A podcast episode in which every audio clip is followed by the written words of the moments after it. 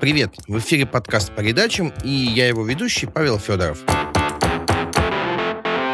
20 марта «Антология», традиционный спонсор подкаста, проводит открытое бесплатное занятие Сергея Короля. Тема лекции «Как довести любой текст до ума за 20 минут». Даже мне стало интересно, как, так что послушаю. Ссылка, конечно же, в описании. Сегодня я поговорю о тайм-менеджменте. Редактору, писателю, копирайтеру, ну и вообще любому человеку нужно уметь планировать свое время. Мне, как человеку, который легко отвлекается, очень легко, особенно важно контролировать рабочий процесс. Поэтому я прочитал несколько книг по тайм-менеджменту, посмотрел трехчасовой курс, изучил сотню статей о продуктивности, попробовал десятки приложений, ну и примерно пять способов планирования. А, я думал, что нормальные инструменты или система разом решат все мои проблемы, дедлайны не будут срываться, ничего не забывается, все дела сделаны заранее в лучшем виде, но хрен там. Простите мою картавость, пожалуйста. А, единственное правило, которое действительно работает, оно одно, и оно работает безотказно. Записывайте и не держите в голове. Примерно год-два назад я начал записывать вообще все.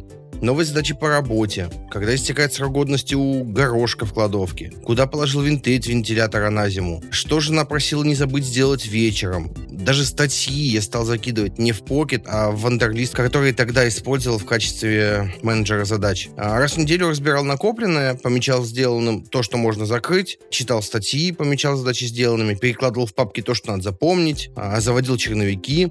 Самое сложное в этом деле — это завести привычку записывать все. Как только эта привычка выработается, жить сразу станет легче. Голова разгрузится для решения нормальных задач, а не запоминания чего-то на 5 минут. Потому что когда вам нужно запомнить что-то на 5 минут, а, есть большая вероятность, что вы отвлечетесь и, естественно, забудете. И будет вот неприятное ощущение, я что-то должен был помнить, должен был, но забыл. Я не помню что, наверное, это что-то неважное. Спустя время, может быть, вы это и вспомните, но есть большая вероятность. А, ну это же было очевидно, давайте-ка я не буду еще раз записывать. Но нет, надо записать. Надо записывать все. Даже самые бредовые идеи стоит записать. Возможно, через несколько дней, когда вы будете разбирать менеджер задач, вы посмотрите и скажете, блин, да это же гениальная идея, я получу за нее пульцерскую премию. А возможно, просто вычеркните. В любом случае, все идеи, все дела, все, что вы знаете, все всегда я советую записывать. По крайней мере, так вы дадите шанс этим идеям на будущее. В принципе, с этим правилом инструменты не играют роли. Сначала у меня был Вандерлист, потом бумажный блокнот, потом Evernote. Сейчас я перешел на Things, Things, Things, господи, простите мое произношение. Что вы выберете без разницы. Todoist, Simple Note, Moleskine, что угодно, без разницы. Главное, чтобы было удобно и чтобы для записи не нужно было делать лишних движений. Схема такая. Подумал,